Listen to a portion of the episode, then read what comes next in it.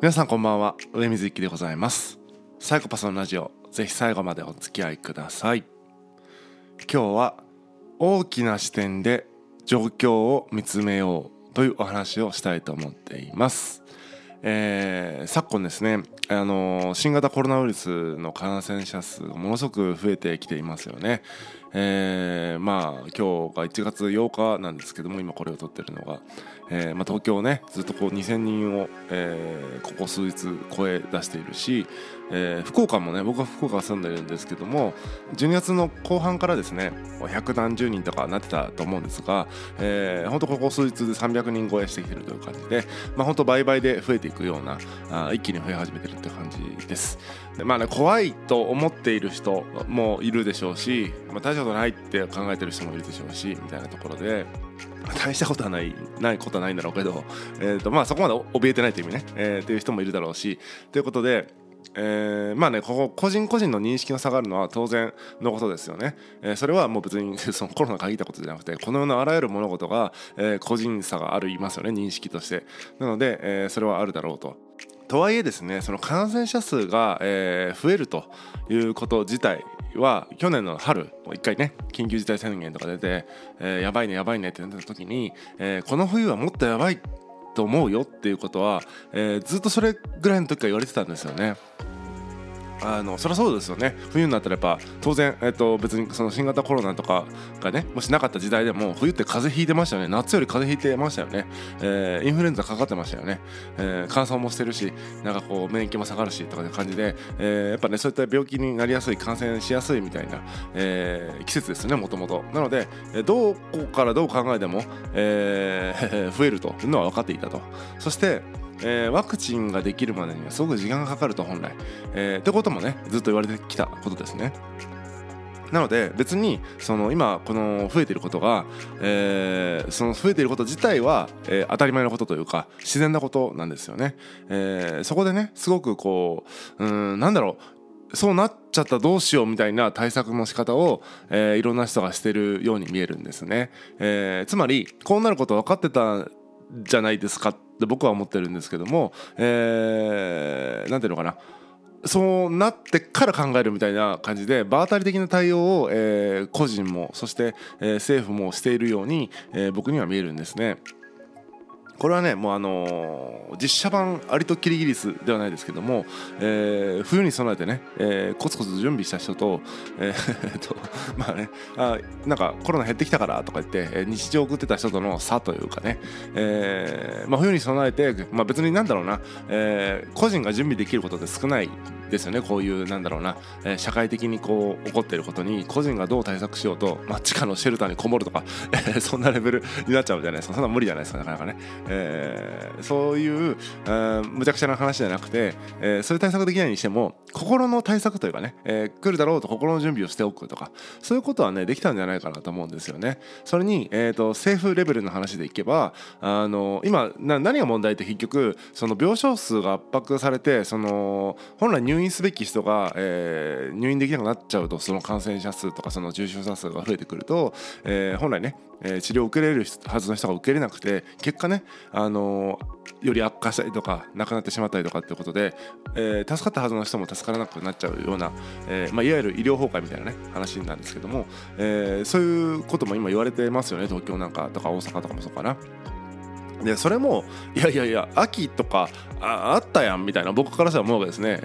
準備すればよかったと思うんですよ。そこに予算も使使ってね、えー、うまいことやればよかったのに増えてから対応しようとするからそれ準備できてないよねってことなんですよね、えー、だからもうそれはもう準備してこなかった人はいきなり何なんだろうなその日頃勉強してない人はいきなり試験前に、えー、センター試験の前ね、えー、もう1週間前にセンター試験どうしようとかって言ってるに近いというかね、えー、それはもうちょっとできることがないわけではないけどもできることは限られてるよねみたいな話になっちゃうという感じで。なんか本当に場当たり的な、人が多いなと思ってすごくあのそういう意味でね、ちょっと引いてますね引いてます なんかね、えっと、分かってたじゃないですか、えー、分かってたんですよ。で別に僕はだからコロナどうでもいいとかいう話したいわけじゃなくて分かってたんだから、えっと、心の準備をする、えー、そして生活の準備をするっていうただそれだけだと僕は思ってるんですよ、えー、そして、えー、とよくね,、あのー、ね総理がいますけども自助共助公助とか言いますけどもその3つのレイヤーで考えるとあ考えるとっていうかその分けて考えるとやるべきこともねおのずと分かってくるんですね、えー、いわゆるその例えば病床数がどうたらこうたらって話は完全にそういう公助の世界っていうか別に僕が病床数を増やそうと思っても増やせないからですね。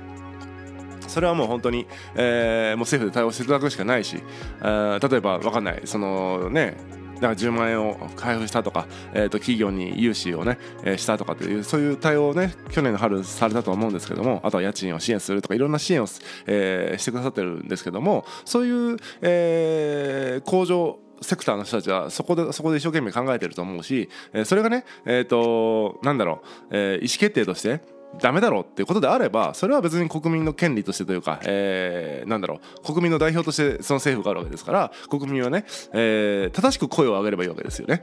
ねえー、そのなんか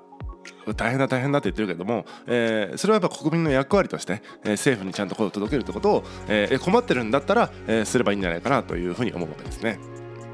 それが、えーと、いわゆる工場セクターですね、えー、大きな、えー、何か政策レベルでやっていく、えー、のが彼らの役目だから、えー、そのそれがね的を外れてるんだったら的外れてるよって声を上げて上げないとねいけないと思うんですね。それ困ってるのであれば、えー、どうでもいいんであれば、えーと、スルーでいいと思う。例えば中には何だろうな政府には一切頼りませんとかって言ってる人もいるじゃないですか。そういう人はね、えー、別になんか要は政府に全く期待してないとかって人もいるからそういう人はね、えー、ある種政治に参加しないという形でね、えー、スルーしててもいいと思うんですけどもやっぱりそれで困ってる、えー、助けて政府って思ってる人はね正しく声を上げないとツイッターでなんか書いても多分意味ないんですよね、えー、ちゃんと政府に直接届ける方法で届けてくださいと思ってます。で今度自助ですね、えー、共助飛ばして一旦、えー、自助、えー、自分でできる対策ってあるじゃないですか。例えば、あのー、冬にね別にコロナ関係なく、えー、冬に、えー、風邪をひかないために何をするかって栄養をとって、えーまあ、運動して体力つけてね、えー、とよく睡眠とってとか、えー、暖かくしてとかってそれは当たり前のことなんですよね、えー、もちろんそれが、えー、なかなか忙しくてできないとかなんとかとかあるんだけども、えー、そういう、えー、ある種当たり前の健康の対策をしていくっていうことが一つと,、えーとまあね、3密を避けてくださいとか言われてるわけですからあんまりね密集しないように密集人が密集するような場に行かないようにしようとかっていうなんかそういう個人レベルのなんか努力でいいんじゃないかって思うんですよね。えー、別にそのなんか地下のシェルターにこもって誰とも会いませんとかいう話でもないと思うし、うん、なんかほどほどにできることをやっていけばうん自分でできることって以上って感じですよね。なので栄養のある食事をとって、えー、適度にね運動をして、えー、よく眠って、えー、ストレスあんまためずに健康的な生活しましょうみたいな話だと思うんですね。だから、えー、感染はねしたとしてもあんまりこう重症化しないというか発症しないというかね、えー、いう感じで自分の体をね強くしておこうというのは一つ、えー、健康な方々はですねできることかなと思います。そしてえっ、と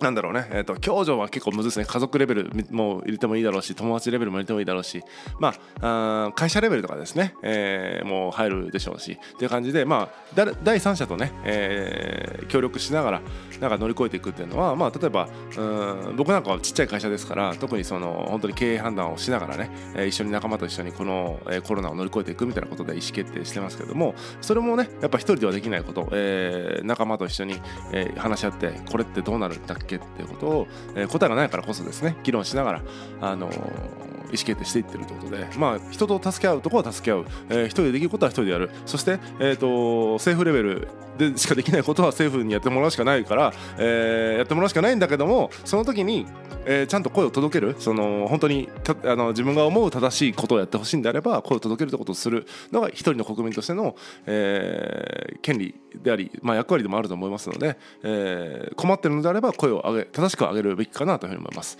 そんな感じでそれをごっちゃごっちゃにしてですね、えーと、一人でやれることもやってないしなんか、えーと、政府にも直接声届けずなんかボソッと独り言言ってるしみたいな感じででなんかテンパってるしって感じで全くねそのただのパニックみたいになってると何にもこうこの状況にね振り回されるだけで、えー、本当に苦しいだろうなというふうに思いますのでやっぱり状況をね、えー、このサイコパス、えー、視点でですね引いてみてですねあ、まあ、自助共助公助の視点で、えーと、全部セクターを分けて考えれば、えー、それぞれ 本来やるべきこととかできることですよね。その守備範囲が違うわけだから、えーね、守備範囲をちゃんと考えてその守備範囲ごとにできることをやっていくってことは大事かなと思います。結構ね、えー、自分は個人だから、えー、ともう何？